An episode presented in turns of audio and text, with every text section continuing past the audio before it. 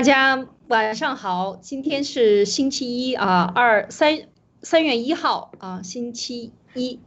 那欢迎大家来到灭共杂谈啊，今天继续由艾丽、马蒂娜和尼克为大家带来灭共杂谈本周的第一谈。好，那今天讲什么呢？我们这两天已经看到了这个，嗯。国内出的新闻啊，越来越左啊，已经看到了，已经这呃这个呃，习近平的中央啊，党中央已经给全中国人民摘帽。所谓的摘了贫困的帽子，也就是当时二邓小平时期定下的这个二零二零年一定要走向小康之路。那么呢，不管真摘帽假摘帽，总之是已经开过了这个大会。那现在呢，扶贫办已经全面的撤下去，啊，变成了这个这个所谓的国家乡村振兴局啊，要要走向新的起点啊。这所谓的新的起点，我们待会儿给大家分析一下到底是怎么一回事。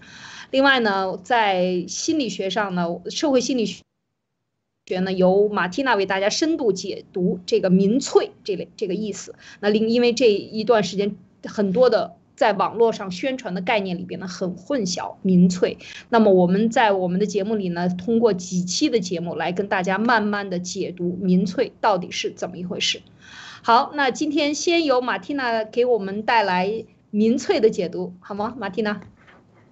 嗯，好的，艾丽姐好，尼克好。呃，说到什么是民粹呢？现在在网络上有很多各种各样的讲法，包括我们就是班农先生和文贵先生新提出来的这个关于平民主义的这个概念，也有很多的人会把它混淆在一起。就当我开始去搜索关于平民主义的时候，发现很多的自媒体甚至就告诉大家，甚至就在定义的方面就告诉大家，平民主义就等于民粹。那么到底啊，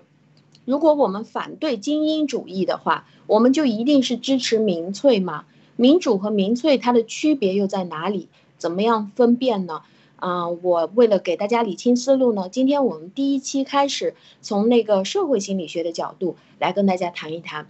在社会心理学的角度呢，民粹主义思想很多人都在聊啊。民粹主义思想在心理学它有几个定义，一个定义呢就是说，它民粹就是依靠直觉的、表面化的、还有短期化的、感觉化的，还有直接迎合广大劳动人民群众心理需求的一种社会管理方式，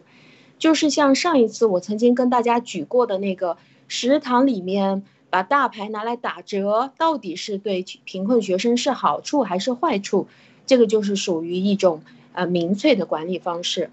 那就说到这个民粹呢，第一个它的特点就是直觉化，就是说在社会心理学当中，对整个社会的管理其实是一个非常复杂的一个事情，而且这个复杂的管理呢，经常都是现象和本质相分离的。如果我们只是啊，一个管理者只是从直觉的方面去管理的话，往往出来的效果是相反的。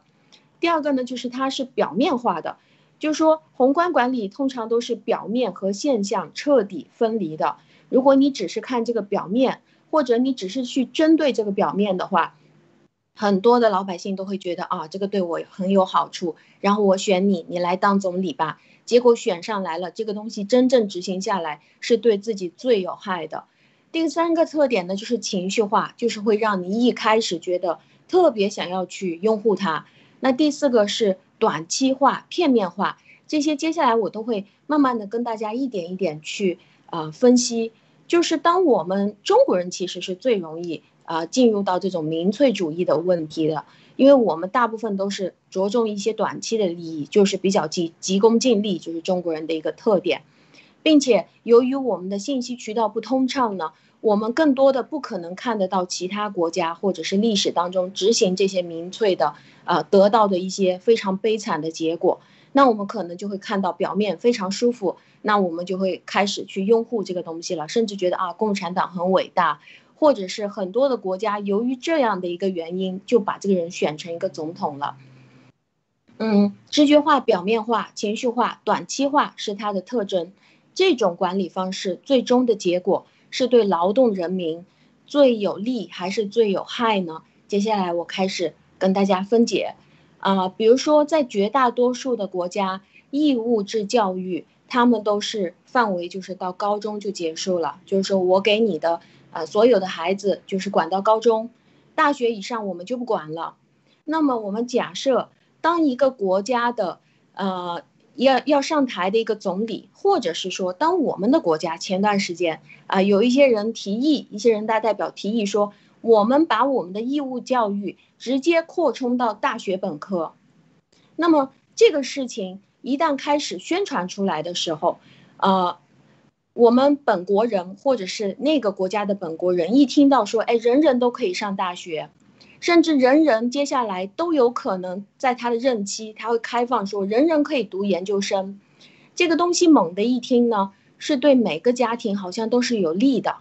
就是我不用再考虑我的孩子考高考的问题了，接下来他肯定可以上得了大学，而且这个好像是涉及到每一个家庭的普惠的一个问题，人人都可以是大学生，人人都可以是研究生，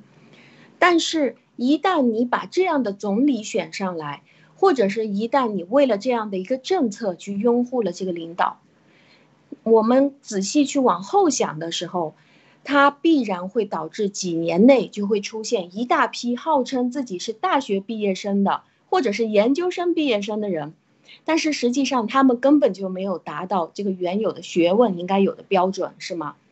这批人原来是考不上大学的，但现在由于每个人都可以上大学，那 OK，他进入了大学，浩浩荡荡的这些人，最终会形成一种什么样的效果呢？我们设想，首先，因为他本来是这个人不需要上大学的，比如说职高或者是初中毕业，他就开始进入社会了。那么现在他的家庭要为了他，每个孩子都要入大学，就要准备好充足的教育投资。然后呢，呃，政府可以推办大量的学校。就是准入门槛就会变低，谁都可以办大学了，啊，办了一大堆的学校出来啊，到处盖房子，然后家长呢花费大量的学费，为了把孩子送到这个大学里面去读书。但是其实我们现在的这个情况来看，很多的孩子他是对读书不是非常感兴趣的，他就会被自然筛选掉了。还有一些家庭没有钱送孩子去读大学的，就会被自然的筛选掉了。那么。当很多的孩子他学不会那些非常复杂的东西，也其实干不了那些非常专业的工种，或者是带有一些思考的工种，他出来以后还是要去干一些最简单重复的事情，最普通的工作。比如说他出来了以后，他去开滴滴车，或者是说他出来了以后，他去给人家送外卖。但是你有没有想过，如果说每一个学生他都去考大学？他都是大学毕业了以后，当他出来的时候，就会造成一个巨大的心理压力。就以前我是个初中生，然后我毕业了以后呢，我去开滴滴网约车，或者我在淘宝上面给人家做代购，或者是啊，我来做一些非常简单，我去哪个工厂里面去给人家打工，我的心里面是接受得了的。但是如果你给他挂一个大学本科的头衔呢，家长的钱倒是骗到了。但这个孩子可能就自己接受不了了，就是我是大学毕业生，我怎么能去做那么低的工作呢？所以这个也会在整个社会的层面上来看，就会形成一个社会的不稳定。在社会心理学上，这个大量个体不开心、不幸福，或者是觉得自己做的事情不值得，呃，因为科学的概率往往是人数越多。它的这个概率体现出来的就会越明显，个体不舒服，那么到了整个社会有一万个人，有上亿的人都非常不舒服的时候，就会造成一个社会不稳定的因素。所以这个是，呃，我给大家举的第一个例子。第二个例子呢，就是我们经常都看到我们身边的一些民粹的国家，还有包括我们自己的国家，经常做的一件事情。就是如何解决低收入人群的低收入问题。那么有的竞选人或者是有的政府，他就直接提出来的办法就是直接把最低工资标准提起来。比如说我所在的这个国家，原来就经常这样搞，就是说原来所有人的最低工资标准，比如说是五百美金，那么现在一下子这个总理要上台之前，他就说我们这里变成一千美金最低工资标准。那他需要的就是得到大量的底层广大人民群众的选票了。那大家一听非常高兴，提高了我的工资，一下子我什么事情都不用干，是吗？我的工资标准可以被提高，那 OK 选你。那么这样的事情，其实到最后来做，是什么样的人会得到好处，什么样的人会得到坏处呢？呃，我不知道说到这里，两位有没有什么需要补充？嗯，这个有意思，就是说他通过提高最低工资标准的这个做法，等于是获得了底层人的要这个，但是他等于是把整个企业的负担，或者是说你雇全部都提高了，那你这个企业的负担率高了。事实上还是这个羊毛是出在羊身上，他们把这些人就是说。呃呃，能力比较低的，或者是处在社会底层的这些人的这些呃压力附加到谁的身上呢？附加到他的雇主身上，雇主的压力就大，那么可能会就会破产。是的，嗯，就会破产。我觉得这是一样的事情，或者是增加税收，增加高层的税收。呃，就是说这个社会它也是一种。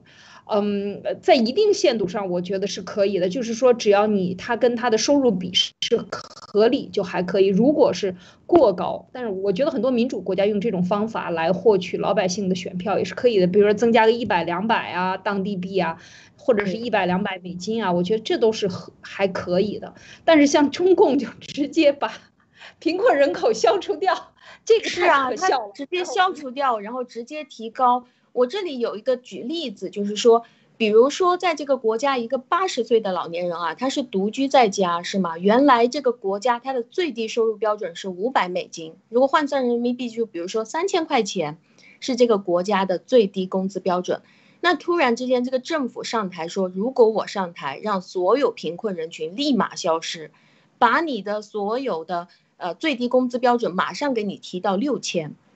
那么，如果说这个八十岁的独居老人，他在家里面，他有一些社会给他的养老金，他一个人住，孩子都不在他身边，那么他想要找一个保姆在家里面来陪护他、看护他。同时呢，在贫困山区里面有一个四五十岁的中年女人，她也是非常缺这份工资的。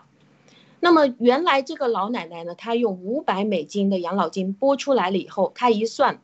她有了这个保姆可以陪她，她可能就可以多活几年，或者是说她的生活就可以简单，就可以舒服一点。但是现在她花五百美金找不到人了，她现在要花一千美金，她才能找得到一个合法的工人来到她家里面来做保姆。那么她算一算这个养老金，还有她的积蓄，他发现这个保姆现在太贵了，我请不起。另外的这个来自贫困地区的五十岁或者是四十岁的这个穷困妇女，她想要找工作，啊，给她的孩子读书，或者是给她的孩子治病，她也愿意接受这个老太太给她的五百美金，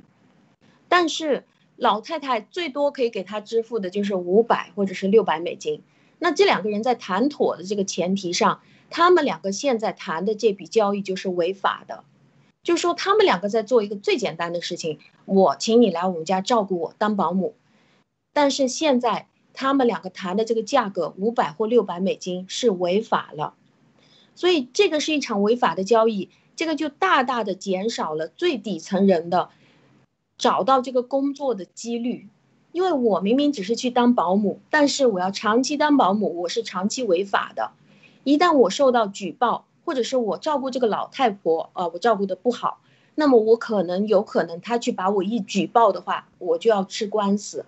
或者是说，如果这个工人他来我们家，我跟他谈妥了，签了一个五百美金的协议以后，如果他觉得这个工资不够，他想要一千，他去告我的话，我也违法了。所以这个就增加了双方的很大的风险。那么这个就会让两个人的这种工作的成交大大的降低。其实就是在降低这些最低收入人群的就业率，反而让他们没有没有这个钱可以去维持生活。原来还有五百美金，现在可能五百美金都没有了。而且就整个社会来看，就像艾丽姐提的，我们整个社会里面原本是一千美金，或者是原原本是五百美金这样的工作岗位，在整整个社会来看，其实是一个相对固定的东西。就只有那么多的岗位，不是因为你的工资一下提提高了以后，这个一千美金的工资，呃，这种岗位就会突然间增加几倍，原来五百的、六百的、七百的这些工资，现在一下子变成一千，但是你你的公司企业给不出来那么多钱啊，所以其实这个竞争就会变得更加强烈。你原来五百的，现在去跟着一千的竞争，但是真正最大量的人群其实是那些，比如说一千到一千五到两千美金的，这个是整个社会人最多的，但是他们得不到任何的补助。所以当当任何的政府出台一些违反自然规律的莫名其妙的规矩的时候，其实是给这个社会带来一些非常大的灾难，整个社会就会陷入一些比较大的问题。所以原来这个五百美金变成了一一千美金以后，最倒霉的人群就是原来五百美金的这些人，原来还有口饭吃，现在没有人敢聘用他们了。他宁愿要五百，也没有人敢要他了。嗯，太可怜了，这个真的是，这才是逻辑啊！就是说，这种呃做法的这个背后的，我们讲出来以后。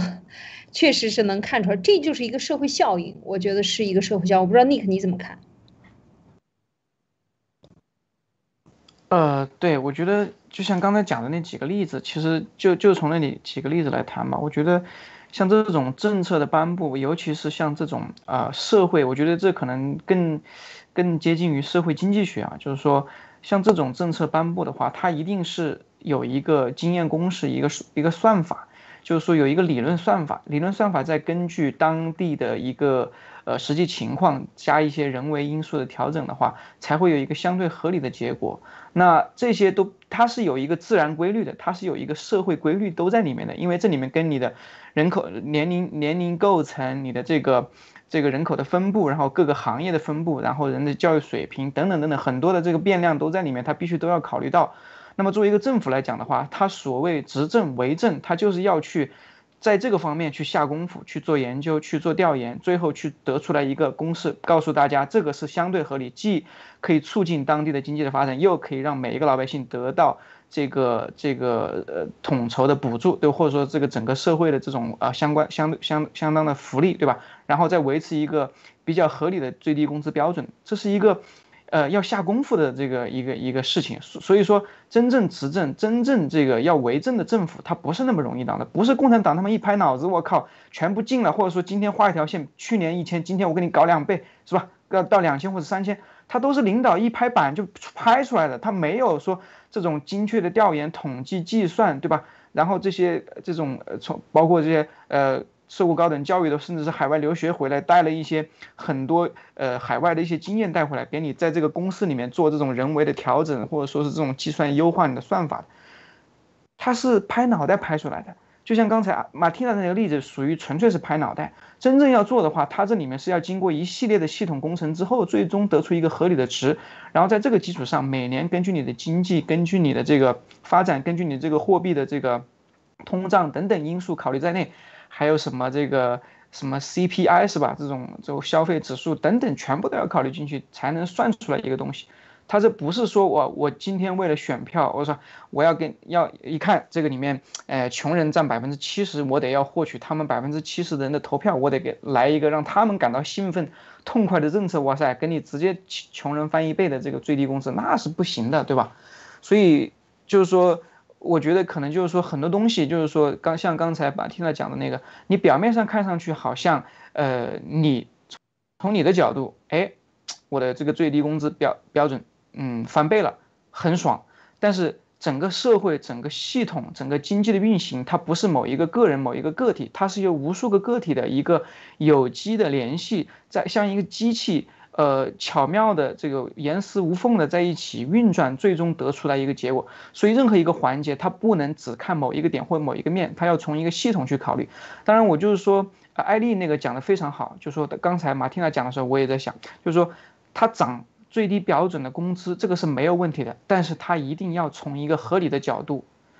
符合客观发展规律的角度去得出得出一个合理的值，而不是说。呃，中共风格，领导一拍脑袋，下面就开始跟你干，你干不成也干得成，对吧？不合理也是合理的，因为老板说话了，因为领导拍脑袋了，对吧？就分享这么多。领导的脑袋很值钱，动不动就拍，啊，每天都出新政策，对吧？出了无数个政策都在那儿，但是从来没有人。挑战过这些政策，从来没有人监督过这些政策，一切都是普大喜奔，哪怕是汽油涨价，哪怕是猪肉涨价，大家都喜迎猪肉涨价，这个才是最可怕的。我觉得这就是制度，当然这个还是回到制度问题上哈。嗯，呃，这这个事情，我觉得这个就讨论到这儿好吗？我们呃说一下今天的最近的这个扶贫办的事情。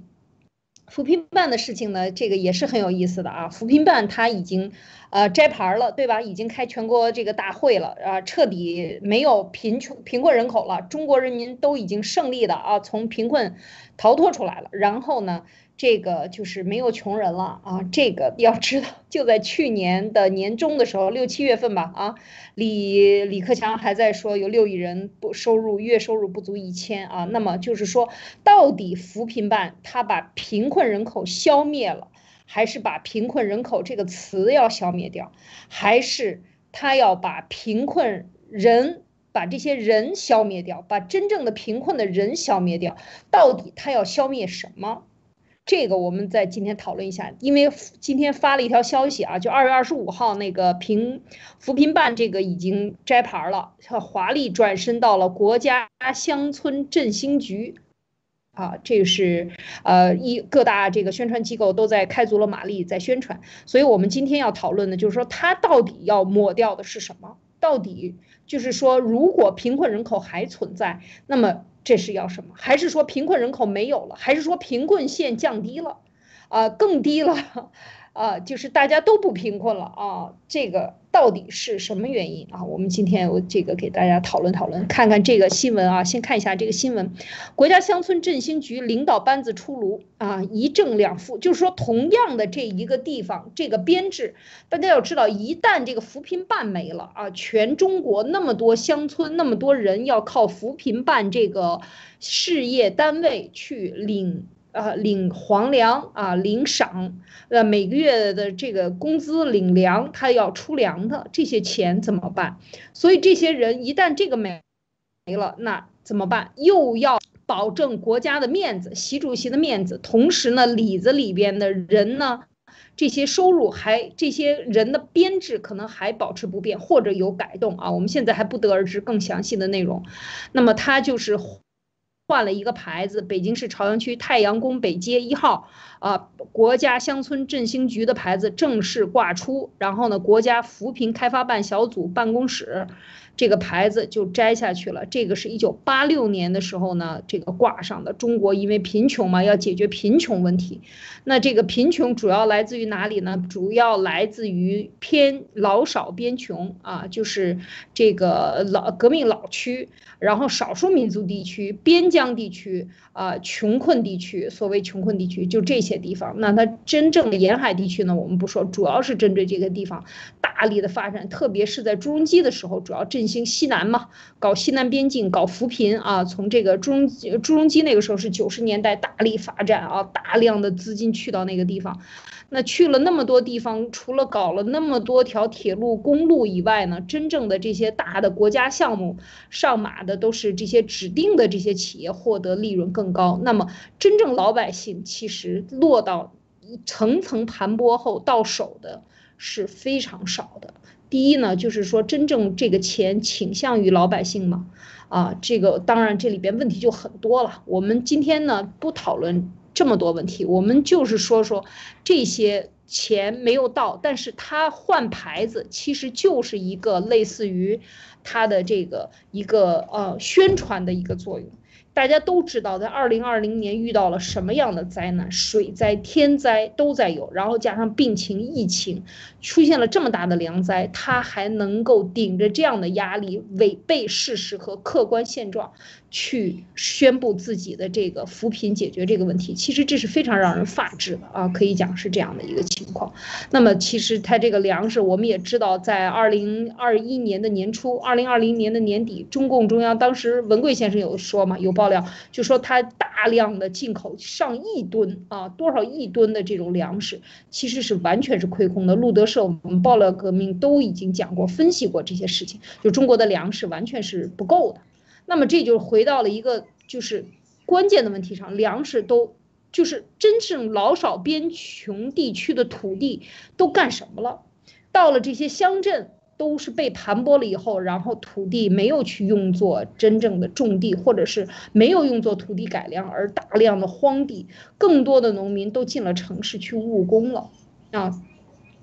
是这么样一个现状的情况下，所以就是说，我们说这个其实是非常惨的一个现状，在过去的十几年里，对农民，税所谓的温家宝说解决了农民税收的问题。那解决了农民的税收的问题，其实。不是解决了农民的税收，其实农民活得更惨啊！就是说土地都没有了，土地的更新换代，或者如果你是在这个平原地区，或者是在这个江浙或者平原水，或者是梯田也是可以的，可以租出去，或者是这个能有多少钱的收入啊？就是大概的这样的一个交出去。现在有人去承租，那没有这样的地方，你自己的家里的劳动力都进了城务工以后，剩下的老人和孩子，你是很难种出粮食来的，所以。大量的这些钱，这就是一个，这就是一个恶性的循环。土地用来做房地产开发，大部分卖去房地产开发或者租出去，给一些人搞这些什么工业啊，搞一些乡镇经济啊，租出去这个土地，然后大部分的人就进城去务工，或者去到城市里、镇里边去务工，那土地就转租出去，租不出去就荒了，大概就是这样的一个其实现状啊，所以。中国的土地的迅速的减少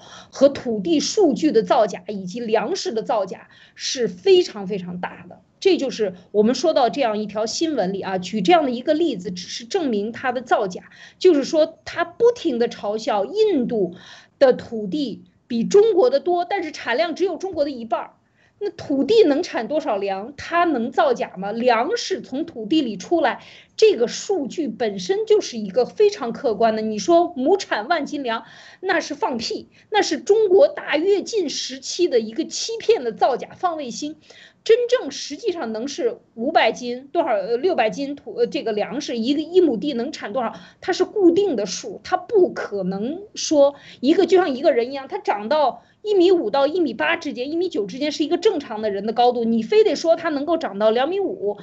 普通的高度都是那么高，这个就属于造假了。所以，当我们看到印度的参数的时候，你就可以知道中国的粮食造假有多少啊！我觉得是这样的一个反看的一个观点。那么说到这儿的时候呢，我这个再多讲几句，就是讲到杨改兰的事件。其实杨改兰的事件非常明显的就是。打脸这个贫扶贫的这个问题，为什么？因为杨改兰她的家就是农村，她的扶贫款就是没有给到她。她丈夫的收入是什么呢？是外出务工三四千元一年的收入啊，一年三四千元的收入。那么当地的扶贫这个款呢，拨落给她。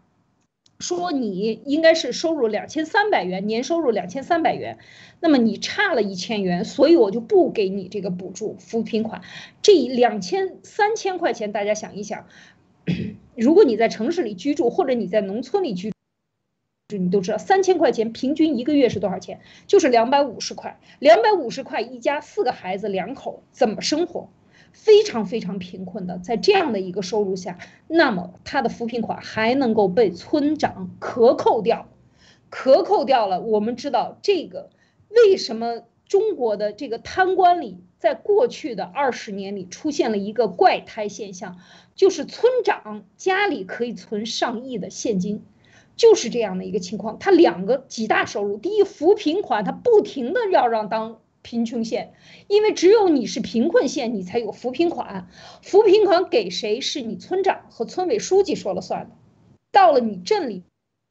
里边，镇长、镇委书记说了算，是吧？一层一层，官官相护，你们去说了算，决定谁。然后拨不出去了，没有这么多，那钱钱就压在你的账上，变成小金库，自己或者把它补贴给自己的家里的人。第二个收入就是他卖土地，镇里边闲置的土地卖出去，租出去。然后包出去，然后给这个地主呢，这家就承租的这家，比如说自留地有一亩还是几分这样的地呢，给他一个一年啊，几百块、几千块这样的一个收入，事实上，它的收益卖给一个地产开发公司可能是非常多的，几千万、上亿的一次性的这个土地的出租啊，五十年也好，七十年也好，小产权三十年、二十年，那也有人租，那就是这样的一个过程。这些村镇长。这个领导啊，他掌握了这个话语权，所以他就这两块收入是非常大的。所以杨改兰事件绝不是一个这个简单的一个扶贫的问题，就是它不是一个简单的个案，它是一个普遍存在的一个现象，就是整个的失败，扶贫问题的失败就层层盘剥，扶贫养活了一大一大批的乡村边缘，这个老少边穷地区的这些蛆虫。啊，这些硕鼠们是他们养，把他们养肥了，而真正的贫穷的人没有解决，也没有给你想办法解决，也没有给你提高知识、就业，呃，再就业或者给你引入生产线，对，都没有，因为这些都是需要真干实干的，而把钱节流。是最简单的，最不用动脑子，直接就可以贪污掉。所以这个才是这个问题。我觉得现在土改的，呃，就是这个扶贫的问题解决了以后，接下来就是扶贫款怎么变成第一，或者扶贫款减少了，或者这个扶贫款换一个模式来进行这个再扶贫，那么可能这种盘剥比这个还要有效。我这是我的一个看法啊，我这个说的比较多，我不知道啊，呃，马蒂娜，你在这个问题上你怎么看？嗯，刚刚刚听艾丽姐说了几个东西，呃，第一个呢就是关于他摘牌的这个事儿，我看到就是呃，当这个新闻开始说他现在摘牌儿啊，就是把原来的那个扶贫办一下子就摘牌了，变成现在的这个振兴办公室的时候，就我就我第一眼看上去就觉得很搞笑，就是呃，我我的直觉啊，就是为什么你要抹掉这些？呃，原来贫困的这些，让所有人突然之间就一夜之间脱贫了，整个国家就脱贫了。那我看到的就是现在，呃，刚好就是由于整个国家已经严重的缺粮了，而且你没有粮食，或者是你没有更多的补给可以给到大家了，而且呢，你不愿意给他一个天经地义的一个理由来跟你要任何的补给，所以你提前给他摘牌。就原来你是所谓的贫困，那么当当他开始发现说我们现在粮食不够了，或者我们现在有问题的时时候，那我是贫困县或者我是贫困乡，你一定要给我一些什么东西，我可以去跟着政府要，可以跟着上级要。那现在我政府提前给你摘牌的话，当你真正发现你已经没有了这个粮食的时候，你发现全国短缺的时候，你已经没有资格再来跟我要了，因为我给你摘牌了。就是我觉得这个恰恰就是说明了，真的现在粮食饥荒已经非常严重了，所以他来提前摘牌，他不给你机会去跟他要任何的东西。另外一个就是说到，呃，呃，就是就是刚刚您说到这个关于农村的这个土地它是怎么样消失的这个问题，呃，因为原来我曾经在国内做过一段时间的房地产就是中介的生意，所以当时我非常。非常了解的东西就是农村的产权和城市的产权有个非常大的区别。农村它是小产权，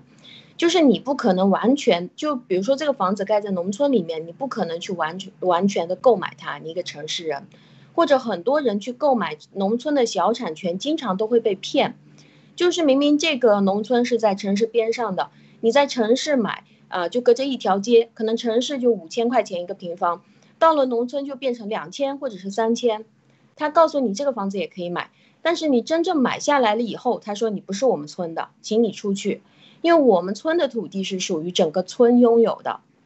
那很多的农民就是他一年到头种种地的收入，总共加起来就一两千块钱，或者是两三千块钱，这个是不够支撑他一个家收入的。他可以去思考一下，就像杨改兰的丈夫这个样子。我一年出去外面当民工，现在在这个北上广，我我一个月的工资可能都有五千块钱了。那我一年能不能花一两个月的工资拿回来给家里，他们就可以在家里生活了，不用种地了。那我就去城市里面去打工呗。如果我老婆也去，两个人都去城市里面打工，那我们收入就比种地要多 N 倍了。然后他这在城市里面给你设计的东西就是。你现在在城市里面生活嘛？那你如果把你的小孩生在这个地方的话，你的小孩就要在这里上学，那你就要在这里买房。一旦是你的户口迁到城市了以后，他就说农村我给你销户，那很多的人就销户了。为什么要把孩子留在那儿？如果你孩子不留在农村里面，变成留守儿童的话，出去城市，你你全家就被销户了。那你这个村子原来有一百户，分作一百家的这个土地，当你出去了八十家以后，就就其他二十家来平分这个这个土地了。然后反正所有的土地都是归村委会来管，村委会呢就是他们什么党委啊，来来管。所以其实农民也是没有土地的，它其实就是一个套一个套连环来设计大家。嗯，我就说到这儿。嗯，你看，你看呢？就是关于这个呃摘牌的这个事情，你怎么看？我我觉得这个问题两个方面啊。第一个方面，我们为什么要扶贫？扶贫是怎么来的？然后呃，为什么现在要着着急着要把扶贫这个东西给它停掉？为什么这么着急？为什么不再评两年？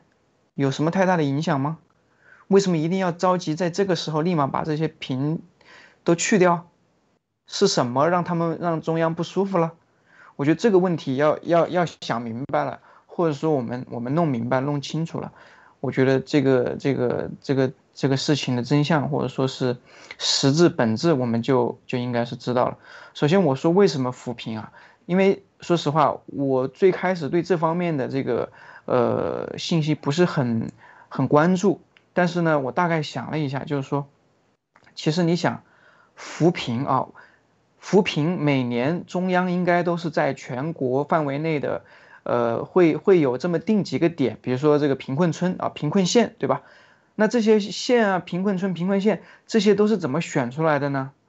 呃，可能是根据当地的这个党支部，或者说是这个村委会，或者说是这个共产党，反正就是当地的 CCP 人员做了一些什么统计类似的，然后把一些数据什么东西提交上去，最后。这么一评评下来了，当然这里面背后的运作可能就会有其他的东西在里面，或者说是台下的这种 under table 的事情。其实扶贫对于当地的这些，嗯，这些 CCP 的这些干部来讲，实际上是一个生意。我觉得啊，扶贫我觉得也是某个一个指标，是大家要去抢的。因为我们经常看到类似这样的新闻，说贫困县，结果这个县政府、村政府那个大楼盖的。比他妈皇宫还漂亮，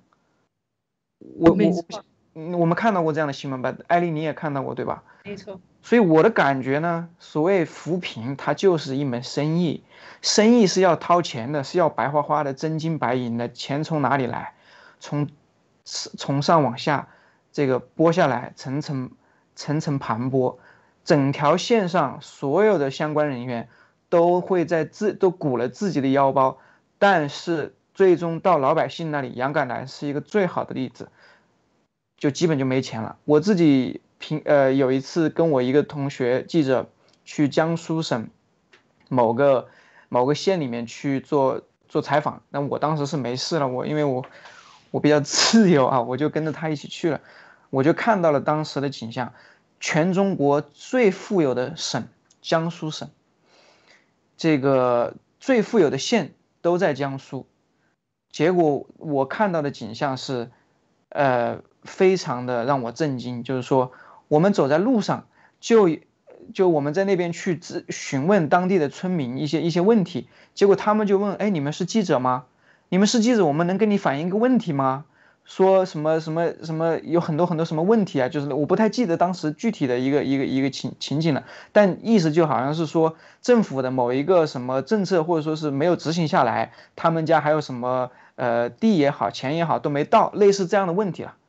那我们也无能为力啊，我们不是采访那个主，我们不是去解决那个主题的，我们当时去是去采访地方债的问题，你知道吗？江苏省的地方债的问题，所以。所以我的感觉呢，贫困县啊，贫困这个扶贫，它就是一个名目，所谓巧立名目才能捞到钱嘛。我觉得这就是一个巧立的名目。因为最近周末的时候，刚刚又把这个《让子弹飞》复习了一遍，让我印象深刻，让我有了深刻的理解。以前看的时候还太小，是吧？没看懂啊。现在又看了一遍，这个有了更深刻的理解。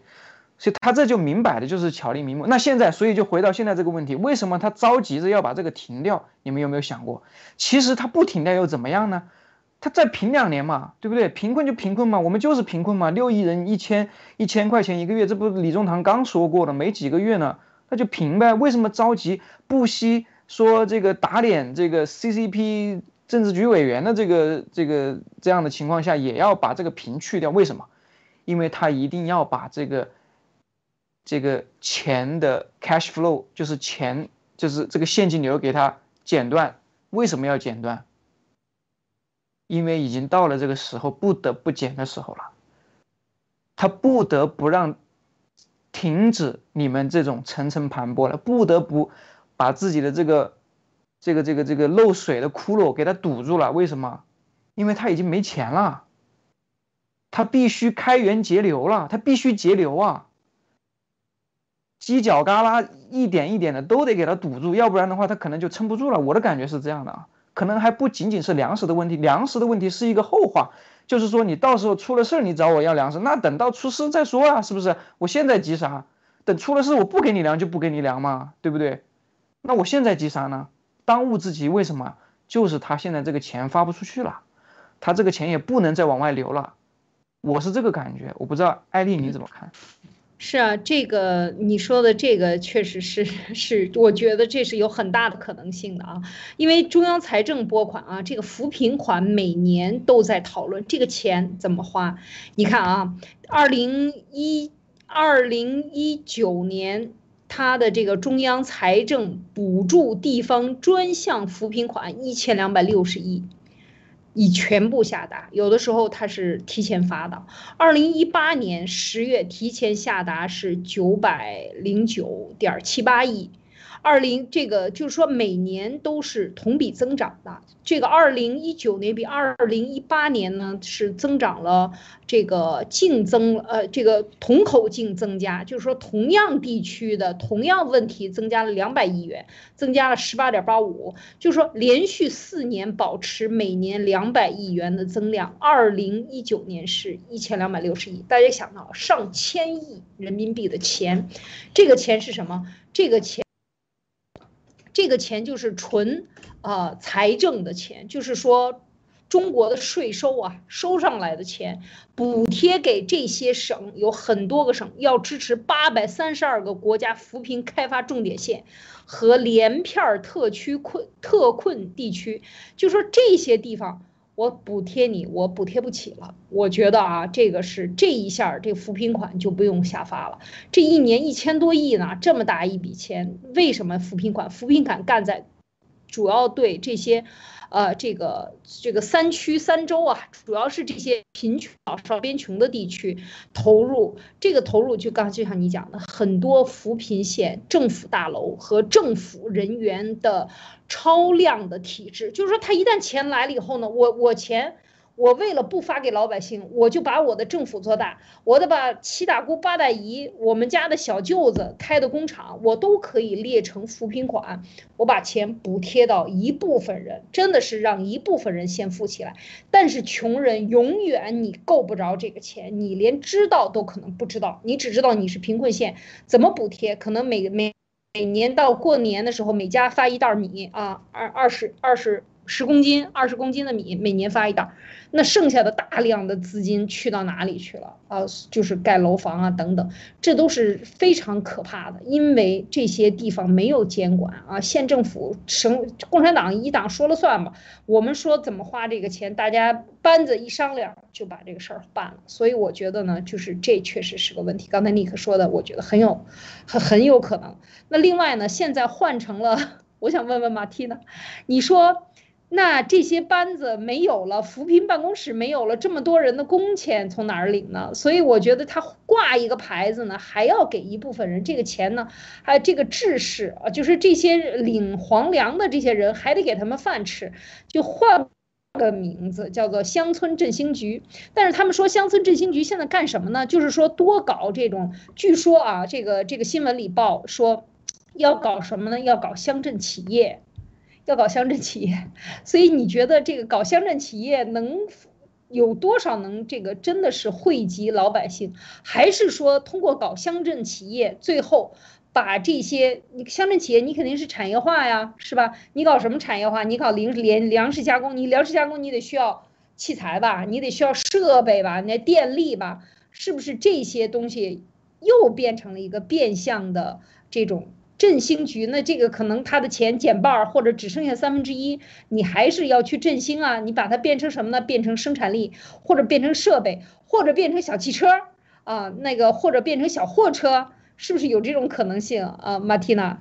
你怎么看？嗯，我也是和您这个看法一样的，就是就呃，我也非常认同刚刚 Nick 的那个看法，就是说他们现在其实这件事儿，就是因为他们没钱了，就是说党没钱给你了，那现在你振兴，现在党需要你自己创业，就自己想办法把你这个地方发挥出来。你看，我已经把那些农民工给你清出去了，反正他们现在在大城市。赶也赶走，让他们反正就不不让住了，然后回到农村也回不了，因为他的户口已经迁过来了。农村现在没有什么，呃，没有什么事情可以干的，就土地也荒了。然后呢，所有的补给也停止了，就是现在你的钱不来自共产党，就是不来自高层给你这个钱了，你就要想办法把你这儿的土地再用起来。那我们现在给一个这个乡村振兴的这个大帽子给你扣上，你就把农村里面的人叫过来呗。比如说，你就做什么，呃，什么农家乐呀，什么各种各样的工厂开在我们这儿啊，什么大温室啊、大棚啊，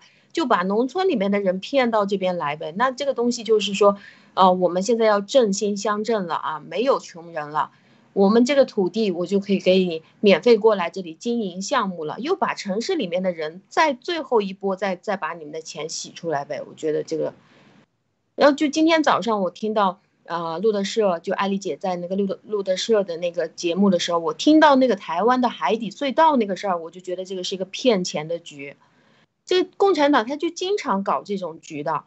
这个隧道要不要建？就是当大家分析它非常有可能要建起来的时候，共产党它从来都是这个样子的。我把你的这些呃，就是我现在做出来一个我要打台湾的样子，然后我做出来一个非常强势，我要收复台湾的这个样子。接下来呢，我就骗这些台湾的商人，还有中国国内的这些商人，你们先把钱给我，你们相信我很强大吧？你们相信我可以把这个隧道搭起来吧？我搭不搭是另外一回事，你先把钱投出来。那如果说是有一大票的人已经把钱投出来，或者是更多的是台湾的人把这个隧道投出来的话，那到时候这个又成为我威胁台湾政府的一个很好的方式。你看，你已经那么多钱砸进来了。你不把这个门打开，那你不是白投钱了吗？他也可能不去弄的，他也可能是直接卷款就跑了。因为共产党他历史上很多次都是在高喊着前进当中就直接就撤退了，像红军长征就是这样啊，高喊着我们前进，我往前，其实他是在逃命啊。所以这一次也是大喊着我们太有钱了，我们没有贫困了。然后其实就是在停止补贴，他是在反着弄。对，这个说的是这个真是这么回事，确实是这样。所以你看这个中共的这些套路啊，就是宣传的套路，他把丧事当喜事办，他把。这个完全的像这个边境，像印印中印边境的这些事情，他明明是一个挑衅，他做了几个动作的挑衅的动作，然后呃是被打脸了，或者是说他这个不成功了，然后把这个变成一个振兴这个去招兵的一个宣传片了。哎，就是说他能够真的是人民的民众的生命如草芥，草芥都不如啊！真的是这样的一个做法，也全完全利用来宣传。譬如说杨改兰这个事件，这个事件最后你看他他的深刻教训是什么？中共的深刻教训是官员处理有问题，处理不及时，对他家人帮助缺少。你看，这就是无耻之处，这是。这么大的一个事件，完全具有标志性的，所有的地方都发生类似事件的时候，他不去真正的谈这个问题，他回避，然后把这个事件推给当地的官员，说就是他们那个村的村长太坏，咱们把他村长太坏，如果还不解民愤，把他抓了，还不解民愤，把他给判了，再不解民愤，给他杀了，判成这个就地斩，就是这样，中共就是这样干的，他所有的问题都是个案。这个共产党没有问题啊，共产党永远不可以有问题，他有永远有问题的都是你们村儿有问题，你这个人有问题，杨改兰精神有问题，他就是精神不正常，他夫妻两个关系不好，所有的这些都是在网上的这种宣传，这都是丧尽良心的人在帮助他做五毛，啊，这个良心大大的坏啊，坏到家了。所以我们看到这个其实才是中共的这个实际的情况啊。那说到这个土地的和这个粮食问题，就说到了中共治下关键的点，就是说中共到底他是怎么抢了这个政权以后，然后把他又一波一波的搞到农民这么穷。我们现在挖一挖它的生的根源啊！今天我们跟大家讨论这个，看这样的一个宣传片儿、宣传图片。这个图片写的是，全国土地改革已基本完成，全国一共有四亿两千多万农民啊，农业人口地区，全国百分之九十以上的农业地区完成了土地改革，改到了什么呢？三亿农民分到了七亿亩土地。好，这是一九。五二年的这个应该是共和国三年来的伟大成就啊！这是当年的宣传片、宣传图片，就是三年伟大成就。那么我们看看实际是什么回事？大家要知道，在这个过程中，就是一九四九年之前、一九四五年之后，为了跟国民党干啊，首先这个打日本的时候，全部是国民党在前线干，他在背后小米加步枪，他就是给国民党捣乱的。它实质上像我们呃这个有很多的当时在上海、北京很多的这些呃这个大的这个横幅里面都讲到，先要灭日还是先要剿匪，还是既剿就要去这个抗日，同时要剿匪，匪是谁？共匪啊，因为共匪一直在捣乱，在后方捣乱。阻止或者是干扰了这个国军当时在前线的对日本的抗战，所以。在大陆，在当时这个情况下，因为我们现在没有，我们没有生活在那个年代，我们没有当时的记忆啊，就是说，或者大陆缺少这方面的这些资料，所以很多人没有看到。当你看到那个时候的照片，在浦东的，或不是在浦东，在这个呃上海的这个南京路上的大横幅上就写着剿匪啊，一定要集中力量来剿匪，然后不要忘了抗日啊，抗日和剿匪是两大并行的主题。那么这个时候我们就。要回到这个主题，那共产党到底他要搞倒了抗日结束以后，他在跟国，呃国民党的这个斗争过程中，许给了农民什么？他靠什么把国民党赶走的？就是许给农民，抢了土地，你就是地主，就是这么简单。我们一九四九年拿到了土地，我们只要拿到了土地，毛泽东毛泽东当时许给所有的农民，就是你一定会当地主。那么就是一九四九年夺了权以后，他真正要干的一件事情，他用了三年的时间，或者用了两年的时间来想怎么改革，怎么进行土地改革，怎么把他当时抢政权的时候这个这这个承诺完成。那么他就是耍了这样的一个计策。那么我们看到这个土土改的这样的一个维基百科的一个简单的介绍啊，就是五零年的时候，由毛泽东。啊，开始进行大陆的土地改革，因为四九年十月得这个拿到政权嘛，当时还不是全部，那么五零年就开始进行土改，一直到五二年完成的什么土改呢？就是除了新疆、西藏、青海、川边等少数民族地区三亿多无土地或者少土地的农民无偿得了这个七亿亩土地和生产资料，就是把地主全部打倒，把地主全部打倒，然后呢，免了。所谓了，每年免除地租三千万吨粮食啊，免地租啊，当时的地租这不是本来要上收的，先告诉你农民啊，免这个地租，可以后可是没有免的，最后又再进行了这个回回收，跟农民手里要粮食，这是当时是这样宣传的，但是没到一年的时间，五三年就开始已经把土地把地主都干掉了是吧？把土地抢来了是吧？现在土地归到这些无产者手里，好。现在把无产者手里的土地变成集体所有制，开始吃大锅饭，啊，包括强制实施这个统统购统销，然后合作化运动、人民公社运动，搞了无数次运动，一直在搞运动，通过一次一次的运动，把土地从农民的手里怎么样变成了集体所有制？集体是谁的呢？集体就是村的。那么村是谁的呢？村是党支部的。这个干掉了什么呢？干掉了中国两千年的皇权不下乡村，哦，皇权不下县，这样的一个局面，就是皇权你怎么管，你不能进县，那个县里的土地是县县里边的村族里边说了算的，乡绅来进行这个过去的制度啊，皇家制度是不下县乡的，就是说所谓的这个农民之间的这种纠纷是由乡绅来解决的。这是我们解放以后毛泽东第一件干的事情，就是打倒真正中国的良心和中国的文明的时尚的中间阶层乡绅，就是真正的绅士，把他打倒。有文化的人，有一点产业的富足的这样的一群人，把他们就是中产阶级吧，把他们彻底干掉。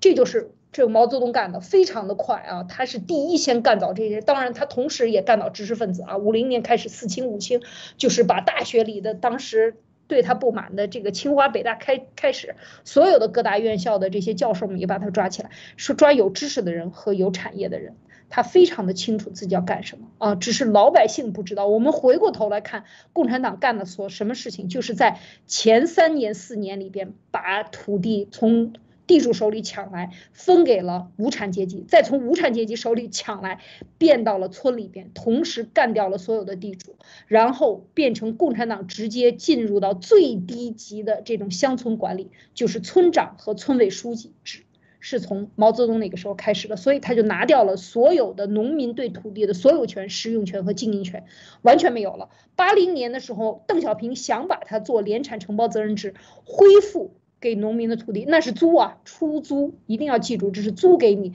三十年。大部分跟村里边签的合同就是你要出租都是几十年、十年啊，或者五年、三十年啊，都是不同的这个以十年、十年为单位来进行出租。但是过了十年以后，你就不归你了，一样的又是由共产党收回去进行土地再分配。他掌握了的是什么权呢？是真正的土地的地权。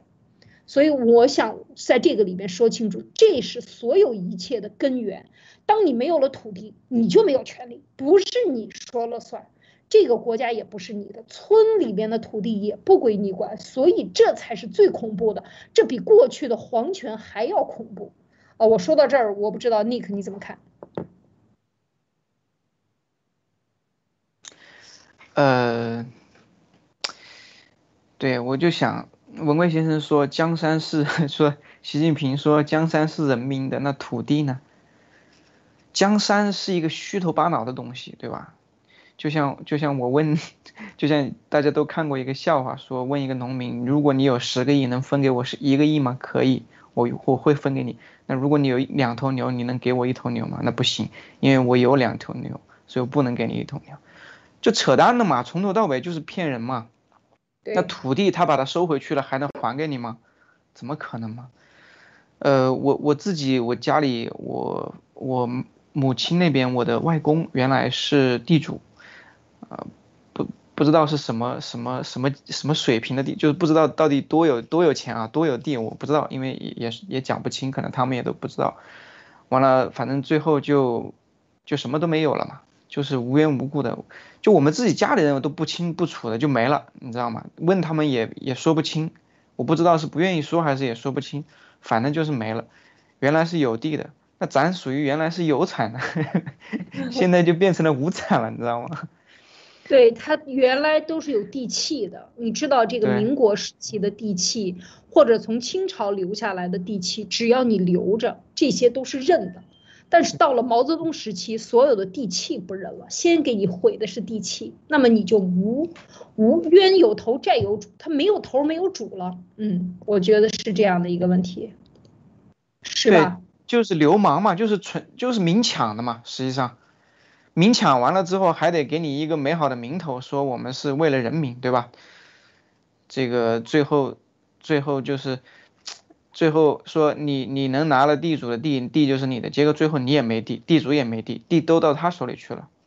对，玩玩的就是这个两三层的这样的一个播法是这个做的。马蒂娜，你看到这个你你怎么想？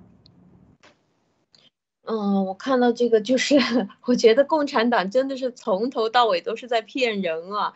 就是你看他这个共匪，他其实就是在整个整个打。呃，那个国民呃，国民党就是我们的国民党正在呃，打这个日本人的整个过程当中，他其实搞的事情就是渗透，然后悄悄的跑去山洞里面躲着，是吗？给人家捣乱，然后其实这个结果，打仗的结果是国军输了，国军输给日本人了，然后日本被美国两个原子弹给打败了，所以他其实就是大家都输了，然后他就赢了，他出来称王称霸了，马上就跑出来啊，就说哎，我们赢了，我们现在就建国了，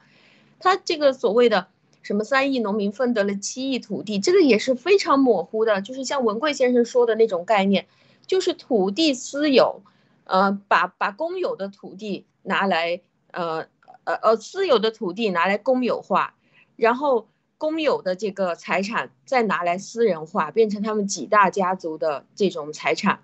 然后他又把这个地把把这个地收回来了以后，又卖给你一次。然后你还要搭上你们全家人的性命，包括你们家最青壮年的这种三十年啊，贷款给他，然后他把钱拿去海外养他自己的孩子，他不准你在这里生孩子，他再把这个地方的矿产资源全部都挖掉，就最原始的办法，就像那个稀土，就是用土的方式，最便宜的价格卖出去给其他国家，然后工人呢不需要防护，就是这么穿着衣服裤子就在那挖，他就让你病，让你死。然后你病死还不行，你还把家里所有急用的钱、亲戚朋友全部借过来给他，拿到医院里面去送给他，到最后你还要买墓地，他真的是从头骗到尾啊！对你这个时候就是就是这样的一个经济，你看到了吗？它是层层剥，就是所以文贵先生一上来说中国现在是一个现代奴隶制的国家，很多人不理解，大家现在看到其实就是是。对它土地啊，其实土地你看你看明白，就是说他们的玩法，其实土地呢就成了他下金蛋的鸡。你觉得他会把这只下金蛋的鸡给你吗？给你了，他还怎么下金蛋呢？他土地卖了十年再卖，卖了十年七十年再卖，反正他就一一路就这么卖下去了。他根本他那个政权如果能干一万年，他这土地就能卖一万年，卖 n 次。永远都会从你你你你这一代人死了，下一代人接着卖，接着掏钱，对不对？永远就是奴隶嘛。他这就是下金蛋的鸡，他能把这下金蛋的鸡给到老百姓，那那他吃啥？老百姓有了下金蛋的鸡了，等于是，那不需要他了，对吧？所以你从中共的这个这个这个这个他的这个本质来讲，他就不可能把土地给老百姓。什么江山是人民的，那都是放屁。没错。这个里边呢，你看我们呃，我们的这个呃导播 K K 也是家里的太爷爷啊，就是地主，也是讲过，这是活活被打死的啊，就是活生生被打死的。讲到这个，都是全家人一把鼻涕一把泪，这不能说的，一说这个就是太难受了。这就是每一个家族，就是家里有地的或者有文化的有产阶级乡绅阶层。每一个家庭可以讲，在中国的人都是有这样的伤痛的。大家，你只是选择去面对，还是不去面对的，这就是实际的情况。所以毛泽东他不明白吗？他太明白了。为什么说他很邪恶？呃，就是这样，他他用最坏的人把这些中产阶级干掉，然后他用最简单的方法。本来你就是无产阶级是吧？你你一你还没有熟悉，在这个土地还没在你手里攥热呢，我就给你收归集体所有了，然后找流氓来管理村镇，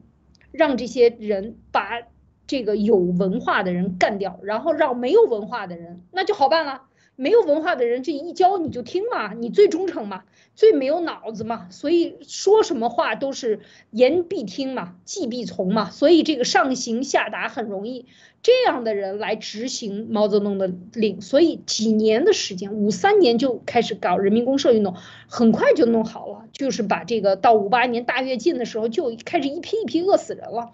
那这些饿死的人，到五八年、到六零年、六一年、六二年弄死的人，比在过去从清朝。打了日本战争，打了国共内战，死的人还要多。所以大家想一想，这是不没有用刀子就把中国人干掉了，就把他不想要的人干掉了，所有想反对他的人干掉。以后我们再讲把知识分子怎么干掉，就是先讲土地他怎么抢过去，抢过去以后，刚才的就是说了嘛，到了新时代，新时代他会放权给你们，一样不放权。依然是村委会说了算。村委会既然改，因为你已经脑子里没有了过去有土地的记忆。你们家还有房契吗？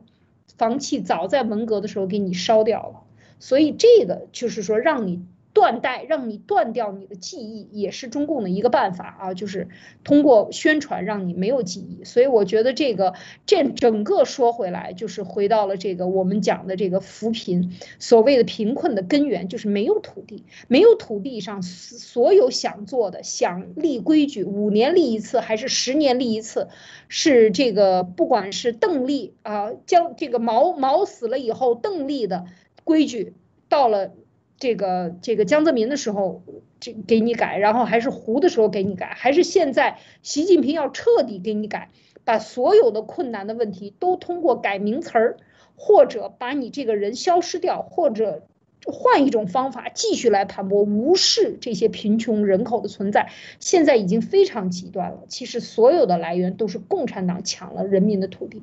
人土地是归人民的，几千年来都是皇权也不敢下到下边去抢老百姓的土地啊，那都是他自己有自己的封地的，所以这些这个这才是这个土地地权问题，就是人权问题。所以我想说的就是这这一个，嗯，就是这个问题，这是根本性的问题。所以我说来说去还是回到这个点上，就是，嗯，这个中共他现在进行的，特别是习这一两年进行的这些洗脑，实在是已经是到了穷途末路的疯狂的做法。我不知道这一点上，那个马蒂娜还有 Nick，你们有什么要补充的？最后的我没有。嗯。你肯定有什么要补的吗？补充的吗？一个小时。呃，就是就是，让我想想啊，就是说，这个我们以前古时候就有话，孟子讲说有恒产者有恒心，对吧？你说你扶贫，你扶贫，你扶来扶去，老百姓没土地，没恒产，哪有恒心呢？而且你在那个农村里面，对吧？你农村里面，说实话，你要真正做扶贫，你不是说。你把钱拿过去发给老百姓，发给农民就完了。你给他几袋米，你先别说给几袋米了，你就是一个月给他发一千块钱，那也不叫扶贫啊。真正的扶贫是要创造一种机制，创造一种自我这个呃再生的这种这样的一个，不管是企业项目还是什么机制也好，它能源源不断的去呃吸纳当地的这种。独特的这种资源，还有这种人才，还是什么各种各样的糅合在一起了之后，他能自己去造新的血液，那个才叫良性循环，叫扶贫。所以他扶来扶去，最后是老这个他妈的这个这个这个当地的村村委村官们这个富了，是吧？老百姓还是苦苦叫苦不迭的。然后最后没得办法，你又没有地，你没有地也没人种地。现在你到处又搞拆迁，完了大家都跑到这个外面去打工挣钱，留守儿童在家里面，这一系列的问题随之而来，应运而生，对吧？所以最后就变成大家就是一个恶性循环。了你你扶贫扶来扶去，老百姓还是穷，然后还得有其他乱七八糟各种各样的问题。所以所以就是扯淡的，真的就是扯淡，全都是扯淡。你所有的一切。到了根本根本的讲，你本质就是你为了富了你那几个 CCP 自己的口袋，老百姓最终就是给你这个当奴隶的，根本就不关心，根本就不 care，是吧？这个就是这样的一个邪恶政权。没错，所以最后呢，我们带来给大家的思考呢，就是这个土地是人民的，地权是人民的，这个国家才是人民的，就是这么简单的道理啊。另外呢，关于民粹的宣传。脱贫的宣传啊，这些能不能抹去人民痛苦的记忆？能抹去吗？所有的宣传能抹去吗？它能抹去一时，能抹去更长久的时间吗？这才是问题。好，